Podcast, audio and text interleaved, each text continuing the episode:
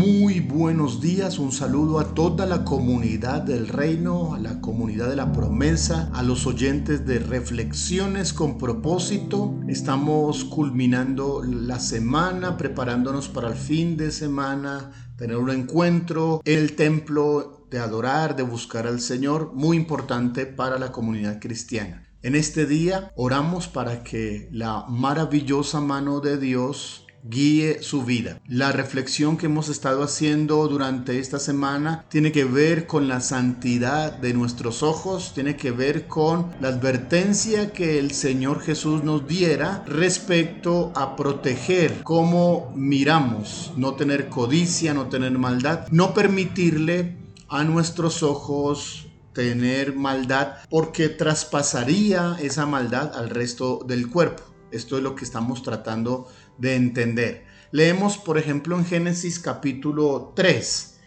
verso 6 y verso 7 esta verdad. Vio la mujer que el árbol era bueno para comer y que era agradable a los ojos, y árbol codiciable para alcanzar la sabiduría, y tomó de su fruto y comió, y dio también a su marido, el cual comió así como ella. Entonces fueron abiertos los ojos de ambos y conocieron que estaban desnudos. Entonces cosieron hojas de higuera y se hicieron delantales. Siendo los ojos la puerta de nuestra sexualidad, los ojos son la primera cosa que es atacada en nuestra batalla contra la tentación. Yo uso la palabra batalla porque Santiago 4.1 describe la pelea por la pureza como una guerra total. Lo que le permitimos o prohibimos a nuestra puerta del ojo determina las condiciones sobre cuales peleamos por la consagración sexual. Déjeme explicar, si tu puerta del ojo está sellada totalmente, el enemigo permanece afuera de tu vida y tú puedes pelearle desde una posición más fuerte. Si la puerta está descuidada y a veces eh, es hallada abierta, la tentación va a ganar acceso al interior de tu vida, dentro de tu mente y dentro de tu corazón. Y ahora estás en una posición muy vulnerable. Todavía estás tratando de entrar en, en una lucha, pero no puedes ganar ventaja porque el enemigo se filtró dentro de las puertas de tu castillo, de tu vida. Cuando comparamos nuestras vidas con castillo, con imágenes de ciudades, estamos recordando los tiempos bíblicos.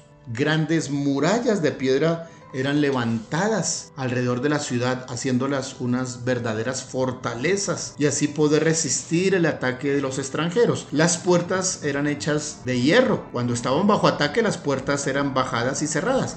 Entonces los guerreros de la ciudad tomaban sus posiciones en la muralla para contraatacar a los invasores. Las fuerzas invasoras siempre se elegían como primer blanco, por supuesto, la puerta, debido a que los muros eran muy gruesos. La puerta era la parte más vulnerable en la estructura de la fortaleza. Así que arietes siempre azotaban con las puertas. Si los atacantes tan solo pudieran penetrar las puertas y entrar por la ciudad, caería rápidamente. Por eso es que Isaías 28:6 habla de aquellos que rechacen la batalla en la puerta. Los defensores dentro de la ciudad tomaban sus posiciones y peleaban para defender la puerta de la ciudad para no ser penetrada. Imaginen esa ciudad bajo asedio. Es así con respecto en nuestra vida. Esta es una imagen fotográfica de nuestra pelea en la pureza sexual. La, la, tentación quiere penetrar y acampar dentro de nuestra mente, de nuestro corazón. Estamos bajo un ataque incesante.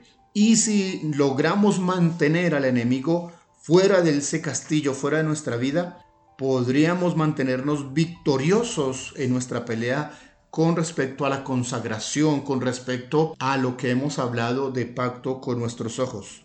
Pero si la puerta de nuestro ojo está comprometida, entonces estamos en posición vulnerable. Es un llamado a cuidar nuestra manera de mirar, de no mirar con codicia, de no mirar con maldad y de tampoco dirigir y alimentar nuestra mente con imágenes que estén dañando nuestro comportamiento, nuestro pensamiento, nuestro carácter, es un momento importante. Adán y Eva les fueron abiertos sus ojos por el pecado y entonces se afectó su vida total, empezando por su sexualidad.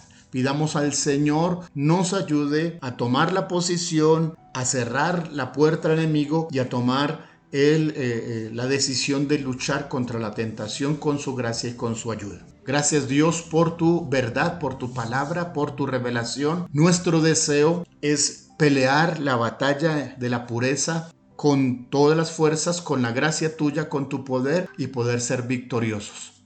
Estamos orando para que la obra y el poder de tu Espíritu sea con nosotros. Hemos determinado hacer un pacto con nuestros ojos, mirar sin codicia y hacer que nuestro ojo esté lleno de luz para que todo nuestro ser también tenga luz. Danos tu gracia y guíenos con tu verdad en medio de este mundo tan sensual y tan pecador. Ayúdanos a permanecer santos. También oramos que guíes a nuestros hijos en esta santidad, a nuestros jóvenes, a nuestros niños y nos bendigas con tu bendita gracia y tomes en este día todos los asuntos que tenemos para hacer. Ayúdanos en el nombre de Jesús. Amén.